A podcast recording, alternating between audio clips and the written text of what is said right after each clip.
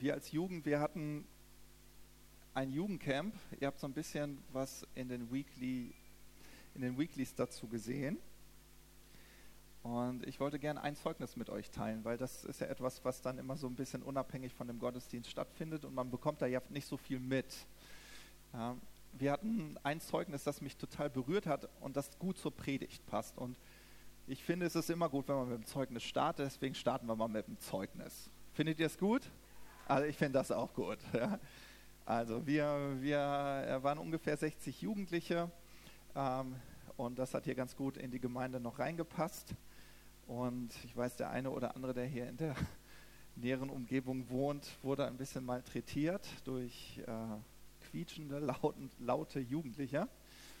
Ähm, und wir hatten einen ein ganz, ganz klasse Abend. Also wir, das hat mich total berührt.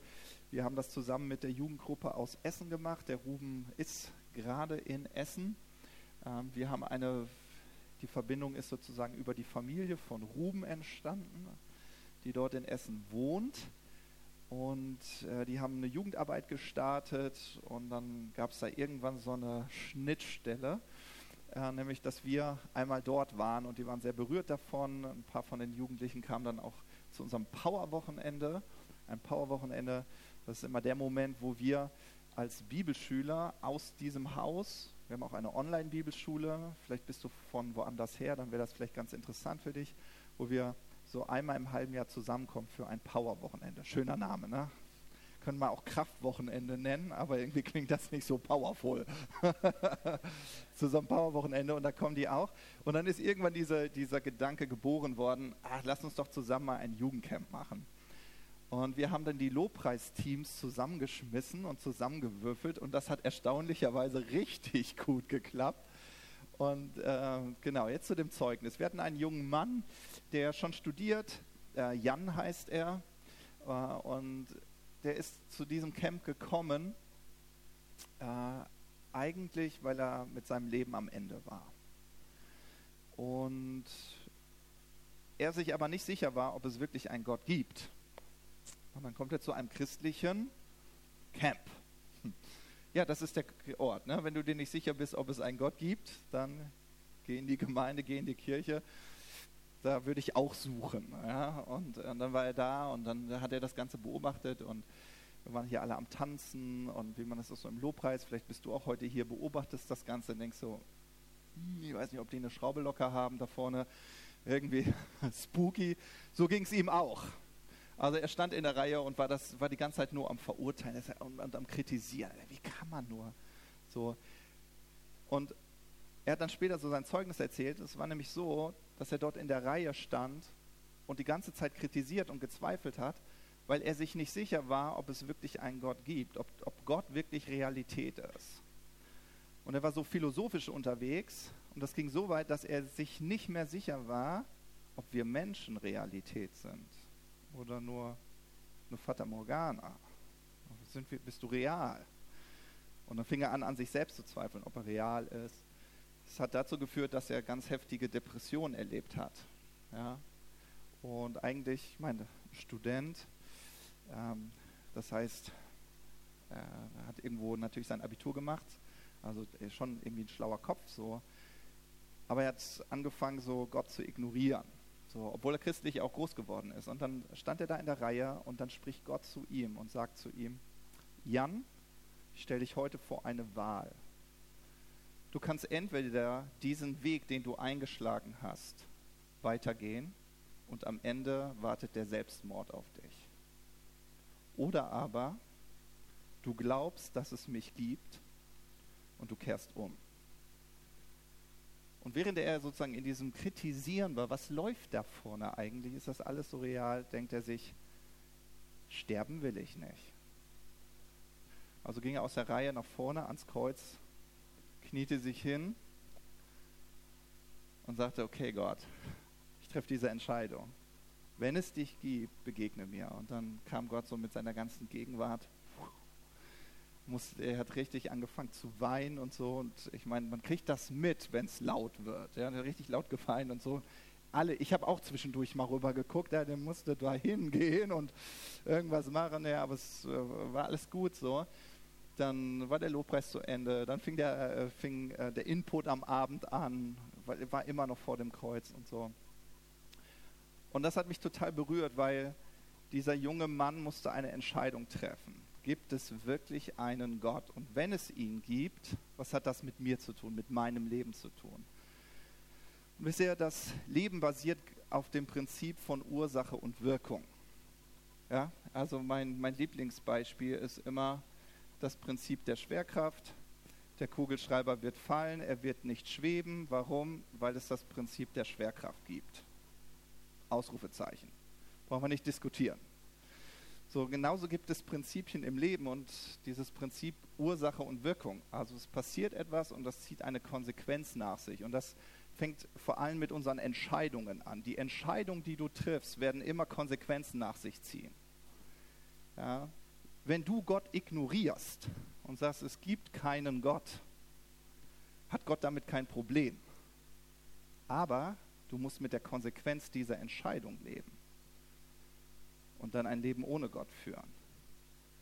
Und so gibt es, gibt es sozusagen diese Sichtweise Gottes, die Gott über dein Leben hat, eine Sichtweise, die Gott äh, über, ähm, ja, über Gemeinde hat, eine Sichtweise, die Gott über deine Arbeit hat. Gott hat eine Sichtweise.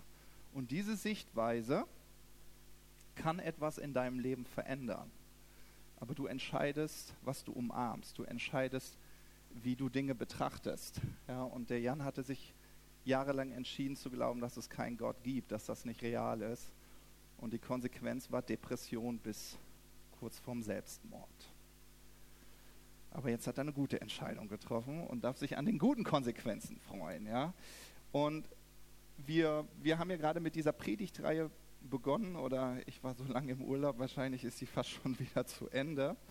Aber äh, ich würde da gern trotzdem ein paar Gedanken zu teilen. Und zwar Zuversicht. Wer von euch ist heute Morgen zuversichtlich? Gibt es auch ein paar Hände, die unten sind? Das wäre gut, sonst gibt es keinen Grund für mich heute zu predigen. Ja? ja, ihr seid zuversichtlich, das ist super und das ist auch total wichtig. Weil die Bibel sagt in Hebräer 10, Vers 35, dass wir die Zuversicht nicht wegwerfen sollen.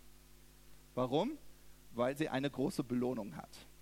Ich finde, das ist eine total tolle Verheißung. Und jetzt brauche ich mal wieder einen Assistenten oder eine Assistentin. Wer möchte freiwillig heute? Marvin will. Okay. Gut, Marvin, komm mal nach vorne. Hast du dich eigentlich gerade wirklich freiwillig gemeldet? Oder ich glaube, Verena will dich einfach nur von vorne sehen. so, lieber Marvin, du musst mir ein paar Dinge organisieren. Kriegst du das hin? Hin, ne? Ich brauche einen Papierkorb. Und die Flipchart hier, glaube ich, die ist im Sozo-Raum. Ja, sehr gut. Genau. Klasse. Also wir sollen die Zuversicht nicht wegwerfen, weil sie eine große Belohnung hat. Wir haben ganz kurz äh, im Lobpreis auch so nochmal so über dieses Kreuz gesprochen. Und ihr, ich glaube, die tiefste Offenbarung über das Kreuz ist, dass das Kreuz ein Ort des Austausches ist. Wisst ihr, wo ich mich so bekehrt habe, ähm, obwohl ich christlich groß geworden bin, irgendwann muss man sich, sich dieser Entscheidung stellen, gibt es wirklich einen Gott? Es spielt keine Rolle, ob deine Eltern auch glauben oder wie in meinem Falle Pastoren sind. Irgendwann muss man sich entscheiden. Und ich habe lange Zeit immer gedacht, das Kreuz, das ist der Ort, wo ich immer alles ablade. Ja, all meine Schwierigkeiten, meine Verfehlungen, meine Sünde. Oh, klasse. Ja, darfst du hier bleiben? Der, der ist noch nicht fertig. Du bist ja mein Assistent. So. Du darfst hier einmal schön Zuversicht draufschreiben. Schön groß. Kriegst du hin, ne? So, und dieses Kreuz war für mich immer der Ort, wo ich was ablade, aber nie, wo ich, wo ich einen Austausch vollziehe. Aber das ist auch, wovon Verena heute im Lobpreis gesungen hat, so, wenn du Depression hast, dann kannst du die Depression am Kreuz abladen. Aber du bekommst etwas im Austausch, nämlich Freude, äh, Zuversicht. Ich kann es lesen. Da hinten auch. Also dieser Mann wird Lehrer. Bitte sag, dass die Schrift gut ist, damit es Hoffnung für die Schüler gibt. Genau, okay. Zuversicht, okay. Wir sollen die Zuversicht nicht wegwerfen. Wenn ich an Wegwerfen denke, dann denke ich an sowas. Mist. Okay, fast getroffen. Äh, das ist das Bild, was mir äh, so vor Augen äh, kommt. Ich soll die nicht wegwerfen. Seid ihr Leute, die im Müll wühlen? Ich eigentlich nicht. Eigentlich nicht. Aber wenn man was Gutes weggeworfen hat, dann sollte man doch noch mal da wühlen und gucken und sagen, ja, was gibt's denn hier? Oh, doch, ich habe den richtigen Zettel erwischt. Und die Zuversicht wieder rausholen. Ja? Und ich weiß nicht, äh, wo du gerade in deinem Leben stehst und was dich gerade so bewegt. Vielleicht gibt es Gründe, warum du in deinem Leben zweifelst, warum du keine Zuversicht hast. Und du hast die Zuversicht genommen und hast sie in den Papierkorb geworfen und hast gesagt, ich habe keine Zuversicht mehr. Ja, beim Jan war es, es gibt keinen Gott, das glaube ich nicht. Die Zuversicht, sein Glauben weggeworfen. Aber du kannst ihn dir wiederholen. Ja, und wir sollen die Zuversicht nicht wegwerfen, weil sie eine große Belohnung hat. So, jetzt gucken wir mal, ob deine Schrift noch besser wird. Wir, genau, denn, äh, guck mal, guck mal, Chrissy, ist aber nett. Äh, wisst ihr, Zuversicht. Wenn ich mich so ein Thema näher, dann frage ich mich immer, okay, wie sieht denn ein zuversichtliches Leben aus? Wie sieht eine zuversichtliche Person aus? Und was mir am meisten meist hilft, ich frage mich das Gegenteil. Das hilft mir noch mehr, dass ich mich frage, okay, was ist denn das Gegenteil von Zuversicht?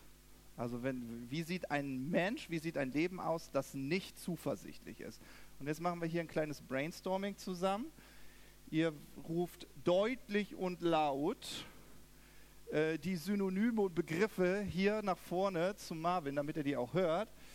Und, und du darfst sie alle aufschreiben. Und wir, wir versuchen uns mal, ja, ich glaube, der Rote schreibt ganz gut, ja. Hoffnungslosigkeit, klasse, klasse Begriff. Ja, gibt ihm Zeit, in Ruhe zu schreiben. Hoffnungslosigkeit, richtig. Misstrauen. Angst, sehr wichtiges Wort.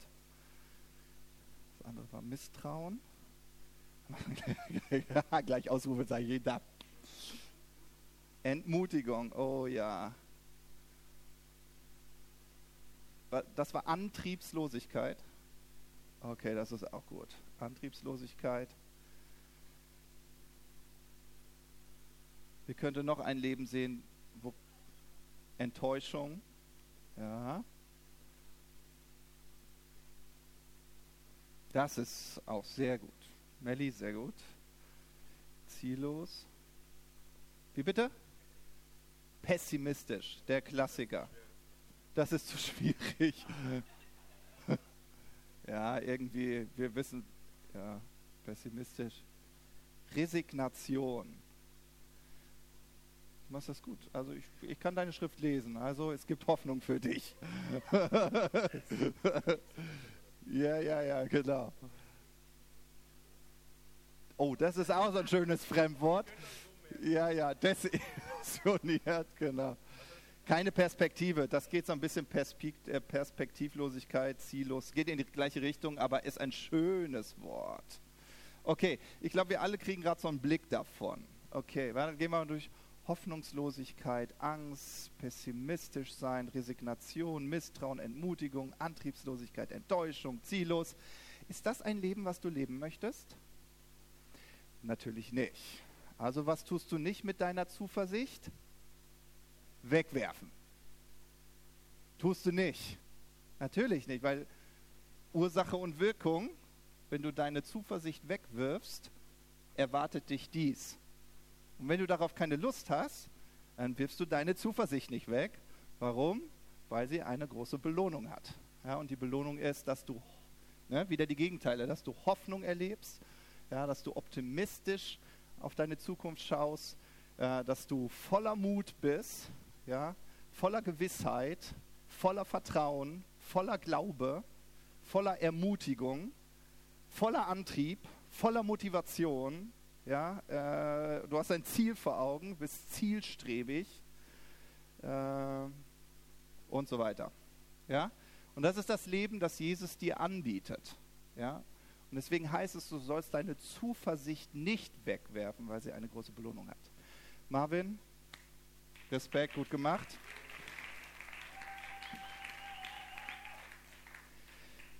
Nun, ist das so, dass wir immer denken, wir sind Christen. Ne? Sind wir Christen? Also wenn du an Jesus Christus glaubst, bist du Christ. Also du bist Christus ähnlich. So, und dann denken wir, mit diesen Themen haben wir ja überhaupt nichts zu tun. Okay, ist gut. Ich sehe schon so ein paar Gesichter, die sagen, hm, wenn ich mein Leben betrachte, erlebe ich doch so ein bisschen Enttäuschung mal. Manchmal bin ich auch ein bisschen hoffnungslos. Ja? Wisst ihr, das sind manchmal so Themen, äh, die in unserem Alltag trotzdem vorkommen können. Ja? Und dieses Wort wirft, das, äh, wirft äh, die Zuversicht nicht weg, ist an Christen geschrieben worden, an Gläubige. Das heißt, wir können in Situationen kommen, wo wir die Zuversicht verlieren, wo wir sie wegwerfen. Und ich möchte euch heute eine Gemeinde vorstellen, die voller Zweifel war, die voller Ängste war, die voller Misstrauen war, die voller Unsicherheit war. Okay? Das soll es wohl auch bei Gemeinden geben. Und die Gemeinde, die ich meine, ist das Volk Israel. Die war groß. Ja? Und wir finden die Geschichte in Richter Kapitel 6. Und wir können hier einmal mitlesen. Dankeschön, Thomas. Okay. Damit ihr so ein bisschen den Kontext seht. Da heißt es, von neuem taten die Israeliten, was Jahwe, Jahwe ist ein Name Gottes, also was Gott als böse ansah da lieferte er sie den Midianitern aus. Ja, ein, ein Volk, sieben Jahre lang. Okay, sieben Jahre lang Hoffnungslosigkeit, sieben Jahre lang Angst, sieben Jahre lang Resignation. Ach, toll. Die Midianiter setzten ihnen derartig zu, dass sich die Israeliten Felslöcher zurechtmachten, Höhlen und unzugängliche Plätze in den Bergen. Denn immer wenn sie ihre Felder bestellt hatten, kamen die Midianiter mit den Amalekitern und den Nomaden aus dem Osten und machten sich im Land breit. Sie vernichteten die Ernte bis zu der Stelle, wo es nach Gaza geht, und ließen nichts Essbares zurück. Sie raubten Schafe, Rinder und Esel, und mit ihren Herden und Zelten kamen sie wie Heuschrecken über das Land und verwüsteten alles. Sie und ihre Kamele waren nicht zu zählen. Die Israeliten wurden bettelarm durch sie. Da schrien sie zu Jabe um Hilfe. Also hier finden wir eine Gemeinde, die voller Angst ist, total hoffnungslos, auch total unsicher. Ja? Und ich finde die Geschichte total interessant und das ist so ein Gedanke, den ich mal mit euch teilen möchte, weil ich finde ihn total spektakulär. Wisst ihr, als Gott das Volk Israel aus Ägypten herausgeführt hat, aus der Sklaverei, hat er ihnen ganz viel Hoffnung zugesprochen. Er hat nämlich gesagt, ich habe ein cooles Land für dich. Ich habe ein Leben für dich voller Segen. Und sie nannten das einfach nur verheißenes Land. Ja, wie so ein Werbeslogan, der dann so über die Bildschirme läuft. Ja, du bist so versklavt, arbeitest so und dann und heute für dich das verheißene Land. Und dann hieß es ein Land, das von Milch und Honig überfließt. Ja, für uns klingt das jetzt nicht so spektakulär, aber das waren die Luxusgüter der damaligen Zeit. Ja, und dann habt Zuversicht. Und Gott hat gesagt, ich führe euch in dieses Land. Und Gott hat es getan. Und dieses Volk befindet sich genau in diesem Land. Aber ich weiß nicht, wie es euch geht. Wenn ich das gerade lese, äh, achso, kannst du nochmal zurück? Wenn ich das jetzt so lese, nichts Essbares, all meine Schafe, Rinder und Esel werden geraubt, alles wird verwüstet, bettelarm, klingt jetzt nicht nach verheißenem Land, oder? Und ich finde das total spannend, dass diese Gemeinde an ihrem Bestimmungsort ist in ihrem verheißenen Land, es aber gar nicht sich anfühlt wie ein verheißenes Land. Irgendwie interessant, oder? Sie sind in ihrem verheißenen Land, aber irgendwie fühlt es sich gar nicht an wie ein verheißenes Land. Und manchmal geht es uns genauso. Ja? Du hast dich bekehrt und du glaubst jetzt an Jesus. Und dann sagen wir, die Zukunft ist jetzt. Ja? Das, das, das ist Jesus. Ja? Jesus sagt nicht morgen oder eines Tages, sondern Jesu Botschaft ist immer, heute ist der Tag. Heute ist der Tag, ja, an dem du Heil erfährst. Heute ist der Tag, wo ich dir begegne. Heute ist der Tag der Veränderung. Heute. Nicht morgen, eines Tages irgendwann. So, und jetzt befinden die sich sozusagen an diesem Ort. Und wenn du Jesus Christus als deinen Herrn und Erlöser angenommen hast, dann bist du doch auch an deinem Ort. Ist das richtig? Hm, okay, so überzeugt klingt es noch nicht, aber das ist die Wahrheit. dann bist du in deinem verheißenen Land. So, aber manchmal fühlt sich das nicht wie verheißenes Land an. Okay? Vielleicht hast du Eheprobleme oder dein Arbeitsplatz ist schrecklich. Ja? Oder ich weiß nicht, vielleicht hast du mit, mit, mit Krankheiten zu kämpfen, bist damit konfrontiert, die nicht einfach so einfach scheinbar geheilt werden. Aber du glaubst doch an Jesus. Du glaubst doch an dieses Kreuz. Das muss doch, muss doch funktioniert haben, aber es fühlt sich gar nicht an wie verheißenes Land. Kennt das jemand von euch? Ja, ja sehr gut. Dann ist die Predigt für dich. für mich auch. Bei mir gibt es auch solche Bereiche, wo, die sich nicht wie verheißenes Land anfühlen. So, und diese ganze Gemeinde hat, hat ihre komplette Zuversicht verloren. Sie zogen sich zurück, sie machten sich Löcher in den Felsen, also Höhlen, ja, wo sie sich drin versteckt haben, weil sie Angst hatten, dass die Feinde sie finden und töten. Deshalb haben sie sich zurückgezogen. Es gibt einen Grund dafür, warum das verheißene Land sich nicht wie das verheißene Land angefühlt hat. Das steht da auch schon geschrieben. Das Volk Israel, die Gemeinde, hat nämlich Gott ignoriert. Und wisst ihr, wenn ich von Gott ignorieren spreche, dann bedeutet das zum Beispiel, dass man einfach ignoriert, was Gottes Wille ist.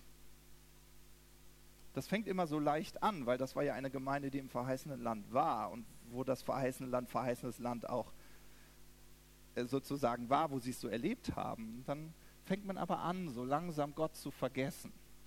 Und das war eine Warnung, die Gott ausgesprochen hatte, bevor er sie in dieses Land geführt hat. Er hat gesagt, wenn ich euch in dieses Land geführt habe, vergesst nicht, vergesst nicht, wie ich euch in dieses Land geführt habe dass ich es war, der euch dieses verheißene Land gegeben hat. Nicht eure Kraft, nicht eure Stärke. Ich war's. Aber das Volk vergaß Gott. So, und vielleicht geht, gibt es solche Bereiche in deinem Leben.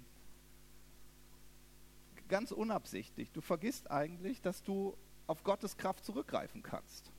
Und du strampelst dich in deinem Leben ab. Irgendwie muss das doch klappen. Irgendwie kriege ich diese Ehe geflickt. Irgendwie, irgendwie Irgendwann werde ich diese Krankheit besiegen. Irgendwann. Ja? So. Und dieses Volk ist so niedergeschlagen, dass sie irgendwann aufgeben. Und das ist ein ganz wichtiger Punkt in deinem Leben. Ja, vielleicht auch für einen bestimmten Bereich, wo du gerade stehst, dass du kapitulierst. Und das ist, was sie, äh, was sie taten. Sie schrien um Hilfe. Und Gott hilft natürlich. Gott hilft. So, und ich finde das auch total spannend. Äh, Gott hat immer einen Plan. Sein Plan ist, ich brauche einen Botschafter, ich brauche jemanden, durch den diese Hoffnung, diese Zuversicht wieder in ihr Leben hineintritt. Wen nehme ich? Oh, Gideon, perfekte Wahl. Ja? Und wenn ihr das in dem Kapitel nachlest, dann werdet ihr einen verängstigten, hoffnungslosen, jungen Mann treffen. Und du denkst so, Gott, Hast du dich nicht geirrt in deiner Wahl? Guck dir diesen jungen Mann an. Wie soll der denn dieser Nation Hoffnung geben? Wie soll dieser junge Mann dieser Nation, dieser Gemeinde Zuversicht vermitteln? Der ist doch selbst völlig verängstigt. Das heißt nämlich, dass er sich auch in diese Höhlen zurückzog und versuchte gerade noch was Essbares zu finden, um zu überleben. Und ich liebe Gott, ich liebe Gott, weil er nimmt nicht die perfekte Wahl, immer wo man denkt, der ist es, sondern er schreibt Geschichte, indem er dich und mich nimmt. Ja? Und er nimmt diesen Gideon. Und was mich total berührt, und das sind so drei Punkte, die ich euch heute so mitgeben möchte. Das erste, was Gideon erlebt, ist, dass Gott einfach auftaucht. Gott taucht auf und spricht ihn an. Ja? Und vielleicht könnt ihr euch so ein bisschen da hineinversetzen. Vielleicht kennst du das. Du bist wirklich hoffnungslos. Ja, du bist traurig und was erwartest du? Dass Gott ganz sensibel auf dich eingeht. Aber in der Geschichte macht Gott das nicht. Das Einzige, was Gott macht, ist, er sagt, Hi Gideon, du starker Held. Und ich denke mir immer so, verstehst du, vielleicht bist du in so einer Situation, du bist völlig niedergeschlagen, völlig traurig. Und das Einzige, womit du konfrontiert wirst, ist mit der Sichtweise Gottes. Einfach, guten Morgen, starker Held. Und du guckst dir so dein Leben an und denkst so, hä? Mit wem sprichst du, Gott? Mich kannst du nicht meinen. Mich kannst du nicht meinen. So, ähm, genau. Ich teile das mal vielleicht, vielleicht ich erzähle das immer sehr gerne, weil das so mein Schlüsselmoment mit Gott war. Ich hatte auch so eine Phase in meinem Leben, wo alles eher bergunter ging. Ja? Ich war so in meinen, äh, in meinen Bedürfnissen nach, äh, ich will geliebt sein, ich will anerkannt sein, äh, ich will gesehen werden. Ich war in diesen Bedürfnissen so tief verstrickt, äh, dass ich mich von Gott entfernt hatte. So Gott war nicht mehr wichtig, weil ich dachte, ich will, dass Menschen mir das bestätigen, dass ich gut bin, dass ich dass ich dass ich, dass ich es wert bin, geliebt zu werden. Und äh, wie Männer das dann irgendwann machen im jungen Alter, ich habe mir, hab mir eine Freundin gesucht. So, und ich hatte gehofft, dass sie mir Antwort genau auf diese Frage gibt. Bin ich geliebt? Ja, Habe ich es drauf? Sie konnten mir darauf keine Antwort geben. Überraschenderweise. Es gibt auch nur einer, der die, die Antwort darauf geben kann. Und das ist Gott selbst. Ja, der Vater im Himmel gibt die Antwort auf diese Frage. So, aber das hat mich dann so in, in, in Sünde verstrickt, ja, weil diese Lehre immer größer wurde, weil ich mich von Gott entfernt hatte. So, und ich erinnere mich, dass ich mich sehr geschämt habe vor Gott für all das, was ich in den Zeiten so gemacht habe. Ich führe das jetzt mal nicht aus. Wenn ihr beim Jugendcamp gewesen wärt, dann ja. So, und dann war dieser Moment, ich weiß, ich bin irgendwie trotzdem in den Gottesdienst gegangen. Es war ein Gastredner da, François Botes, für all die, die ihn kennen. Und das ist ein fieser Mann. Also wenn du in eine Veranstaltung mit François Botes gehst, ein fieser Mann. Ich sage euch warum. Weil er übers Mikro ganz öffentlich Prophetien verteilt. Ja, und wenn du gerade so in deinem Sünderleben abgetaucht bist, ist das Wichtigste, unerkannt zu bleiben in der Gemeinde. Keiner soll sehen, dass es dir schlecht geht. Ja, okay, und das habe ich auch versucht und ich bin gescheitert. Er hat nämlich gesagt, na, du junger Mann da vorne. Und ich dachte, nein. Und jetzt dachte ich, jetzt wird vor der ganzen Gemeinde mein Sündenleben ausgebreitet. Das habe ich erwartet. Ich dachte, Gott macht mal kurz wollte ihr nur sagen, ich bin damit nicht einverstanden. So. Und ich erinnere mich, wie der François Bodes dann anfängt, Klavier zu spielen. Und das ist immer gefühlt stundenlang, zumindest in dem Moment.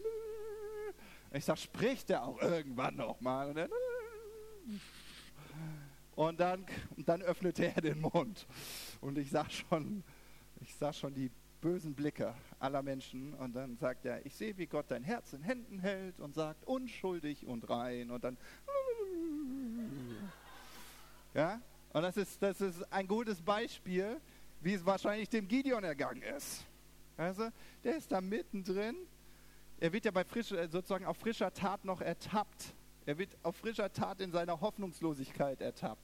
Auf frischer Tat in seinem Unglauben ertappt. Dort in der Höhle. Und Gott spricht ihn an. Und was erlebt er? Er erlebt eine Konfrontation mit der Sichtweise Gottes. Und das ist die Art und Weise, wie Gott dein Leben bereichert, wie Gott dein Leben befreit. Aus all dem Zweifel, aus all dieser Hoffnungslosigkeit, ähm, was auch immer dieser Punkt ist, der dich vielleicht anspricht, wo du sagst, ja, das, das trifft gerade auf einen Bereich in meinem Leben zu. Gottes Lösung ist die Konfrontation mit seiner Sichtweise. Und das ist Liebe. Das ist Liebe wenn Gott dich mit, da, mit seiner Sichtweise konfrontiert. Ja? Und es gibt dann manchmal so einen Moment, wo wir, wo wir sozusagen darüber nachdenken, ja, hm, wie ich in dem Fall, dass ich gedacht habe, okay, du denkst, du bist ein Mann Gottes, weit verfehlt, mein Guter. Klavier spielen kannst du, aber wenn du wirklich Gottes Stimme hören könntest, dann wüsstest du, dass ich ganz schön sündig lebe. Ja, da, damit habe ich gerechnet. So ein Bloßstellen, ein Offenbarmachen. So. Aber so ist Gott nicht. Gott begegnet dir immer mit seiner Sichtweise. Und seine Sichtweise ist immer durch dieses Kreuz ja, bestimmt. Immer durch dieses Kreuz. Es geht gar nicht darum, was du kannst. Es geht gar nicht darum, wie du lebst. Es geht einzig darum, kannst du dein Gesicht in dem Gesicht Jesu dort am Kreuz sehen? Kannst, kannst du sehen, was Jesus für dich dort am Kreuz errungen hat? Kannst du das sehen? Weil das ist, was Gott sieht, wenn er dich anschaut. Gott sieht, dass du total zuversichtlich bist. Gott sieht dich voller Hoffnung. Gott sieht dich von Sieg zu Sieg, ja, von Herrlichkeit zu Herrlichkeit gehen. Das ist Gottes Perspektive über dein Leben. Alles, was du anpackst, gelingt dir. Das ist seine Perspektive.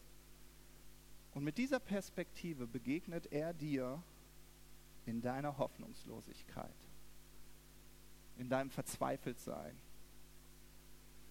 Und dann kommt genau dieser Moment, wo man vor der Wahl steht. So wie ich an diesem Tag, wie Gideon an seinem Tag, werde ich Gott glauben, werde ich die Zuversicht nicht wegwerfen, sondern werde ich die aus dem Papierkorb holen und werde ich sie wieder umarmen und sagen, ja, Gott, ich sehe mich so, wie du mich siehst. Ich sehe das Leben so, wie du es siehst. Ich sehe meine Ehe so, wie du sie siehst. Ich bin bereit, das zu umarmen. Aber da bleibt Gott nicht stehen. Das ist eine ganz wichtige Phase. Aber das Dritte, was Gideon erlebt, also das Erste ist die lebendige Beziehung mit Gott. Das Zweite ist die Konfrontation mit der Sichtweise Gottes. Das Dritte, was Gideon erlebt, ist, dass Gott ihm einfach eine praktische Aufgabe gibt. Und es muss immer praktisch werden. So wie Dirk sagt, die PS müssen auf die Straße. Ja, was bringt es dir, wenn du anfängst, dich so zu sehen, wie Gott dich sieht, aber du fängst nicht an zu handeln nach dieser Sichtweise? Und das ist das Dritte, was Gott dir immer gibt. Er gibt dir, er, gibt dir einen, ich nenne es mal einen Action Step, etwas, was du tust, einen nächsten Schritt. Er gibt dir Impuls, ja, so wie wir in diesem Lied heute gesungen haben. Simple Obedience changes history. Ja, einfacher Gehorsam verändert und schreibt Geschichte. So, und dazu hat Gideon sich dann nämlich entschieden, denn, denn Gott sagt zu ihm, entfern doch mal erstmal die ganzen Götzen. Hä? Götzen? Was ist das denn? Das, also nicht Mario Götze, ja, okay, sondern Götzen. Ja, vielleicht hast du das noch nicht gehört. Ich beschreibe es mal mit einem Bild von mir, ja, das berührt mich immer total. Und zwar, ähm, stell dir vor, dein Herz wäre ein Regal und in diesem Regal hast du ganz viele Pokale stehen. Pokale, Urkunden, Medaillen und so weiter. Und unter diesen ganzen Pokalen gibt es einen Pokal. Und das ist Jesus. Aber er ist nur einer von vielen. Was du dann brauchst und was Gott machen wird, und das ist, was das Volk Israel dort erlebt hat. Gott fängt an, das Ganze zu erschüttern. Und das war nicht so angenehm. Aber nach und nach fallen die Pokale runter. Nach und nach fällt alles runter, wo du dich dran festhältst und sagst, meine Arbeit wird mich versorgen. Yes. Ja. Gut, dass ich noch die Freundin habe. Also du, hältst überall fest so. Und dann wird das so erschüttert und was bleibt am Ende? Jesus. Ja. Am Ende bleibt Jesus. So, und er möchte, er möchte das Fundament deines Lebens sein. Er möchte der Eckstein für dein Leben sein, wonach du dein Leben baust. So, die, und die Frage ist nicht, ob du Jesus brauchst. Du wirst ein erfülltes Leben niemals ohne Jesus leben können. Das ist unmöglich. Das wirst du nie schaffen. Ich habe jetzt, ähm, ich hatte gerade Hochzeitstag mit meiner Frau und wir sind äh, in die schöne Stadt Bad Doberanz gefahren und äh, wir ja, haben da Bekannte. ähm, ich will jetzt gar keine Namen nennen, so, ähm, die sind ganz, ganz wohlhabend, haben eine kleine Villa und ich habe die nur angeschrieben, weil ich sagte, hm, schöne Stadt, können Sie was empfehlen? Und wir haben dann Restaurantempfehlungen bekommen und so und die haben dann darauf bestanden, dass wir bei denen übernachten. War jetzt nicht so schlimm. so einer Villa, war schön, war schön. So, aber wie das so ist, so äh, haben wir zusammen äh, gefrühstückt und so in diesem Gespräch kam so diese ganze Enttäuschung, die ganze Hoffnungslosigkeit, Resignation. Und, und das fing an bei Ehe, Kinder, Berufung, Gemeinde. Es ging so alle Themen durch. So. Und dann habe ich so gemerkt, weißt du, du kannst noch so viel Macht haben, du kannst noch so viel Reichtümer haben. Es wird dein Leben nicht erfüllen. Ja, wenn Jesus nicht das Fundament deines Lebens ist.